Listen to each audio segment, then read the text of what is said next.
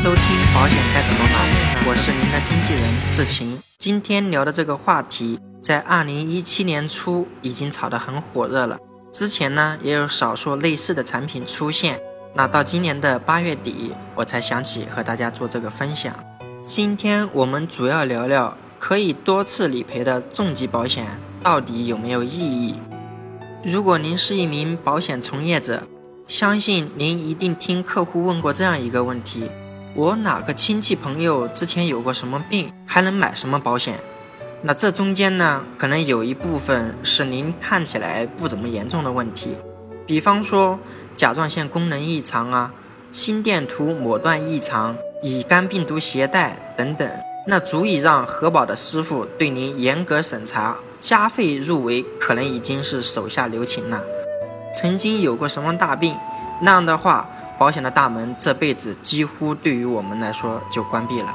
为了不像很多消费者那样，等到出现问题再找弥补的方法，我们为什么现在不未雨绸缪，做好必要而且合理的规划呢？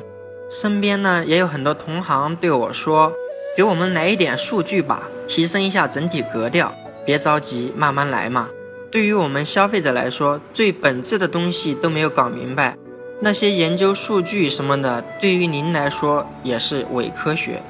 这不，为了尽量满足大众口味，给大家来一波重疾发病率的数据。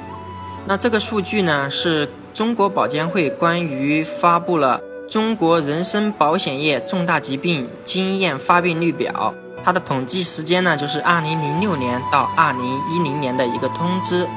我们可以从图片一中可以发现，随着年龄的增长呢，发病率几乎呈指数性增长。男性的发病率明显高于女性，其中仅保险行业协会规定的前六种重疾，那男性的发病率也高于女性前二十五种重疾的发病率。我们刚才也已经说了，这个发病率表呢是二零一零年以前的数据。随着最近几年重疾理赔数据中显示，重疾理赔呢有年轻化的趋势，其中某中外合资公司二零一六年的理赔数据就显示，三十到四十九岁出险率呢居然达到了百分之六十五！天哪，这可是我们这辈子创造自我价值以及积累财富的绝对黄金时段。接下来我们还有一组数据。这组数据的采集时间呢，当然也是二零零六年到一零年的。从数据可以看出呢，每一万人患大病的死亡人数。这个数据呢，主要表现当前的医疗水平以及是否积极参加治疗的情况。随着时代的发展以及保险观念的正向传播，相信我们以后面对很多疾病的时候，都会有钱治，并且治得好。可能您会问，为什么您给我的是重疾一次理赔的数据，而不是重疾多次理赔的数据呢？那您也知道，我国的保险行业真正发展呢，也就二十余年，没有有力的历史数据佐证。那抱歉，我也不是精算师，给不了合理的算法和公式。不过从实践中呢，也可以给大家以启发，也算是有力的佐证了。那什么启发呢？如果我们仔细研究条款。有些保险公司的产品呢，在重疾种类中有很多意外导致的重大疾病，像肢体缺失、烧烫伤、失明、失聪等问题，均有可能达到重疾的标准。那这样来看呢，后期发生疾病或者其他意外风险的可能性就会大大提升。您说重疾多次理赔有没有意义呢？那说了这么多，那我们选择重疾多次理赔的产品。应该注意哪几个指标呢？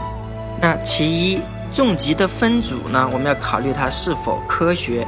常见的重疾如果能够单独分组，那就很好了。当然，如果重疾不分组，那当然是最好的啦。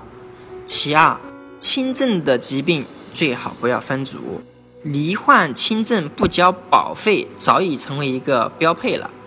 那第三呢，就是。我们就要多了解其他公司的产品价格，我们当然选择价格低、保障更全面的产品。这里呢，我们就要注意了，有一些保险公司类似的产品呢，可能要贵到百分之五十左右，而且保险责任也一般般。对于我们消费者来说，如果您是在单枪匹马的选择保险，那这个时候您就要有一双火眼金睛，洞察整个保险行业，看看它的产品到底怎么样了。如果您想看视频或者是图文版的产品介绍呢，欢迎关注我的微信公众号。好的，本期节目呢到此结束。如果您想找一位财务上的经纪人，志勤可以为您的家庭财务出谋划策。关注我的微信公众号“经纪人胡志勤”，更多有用资讯等着您。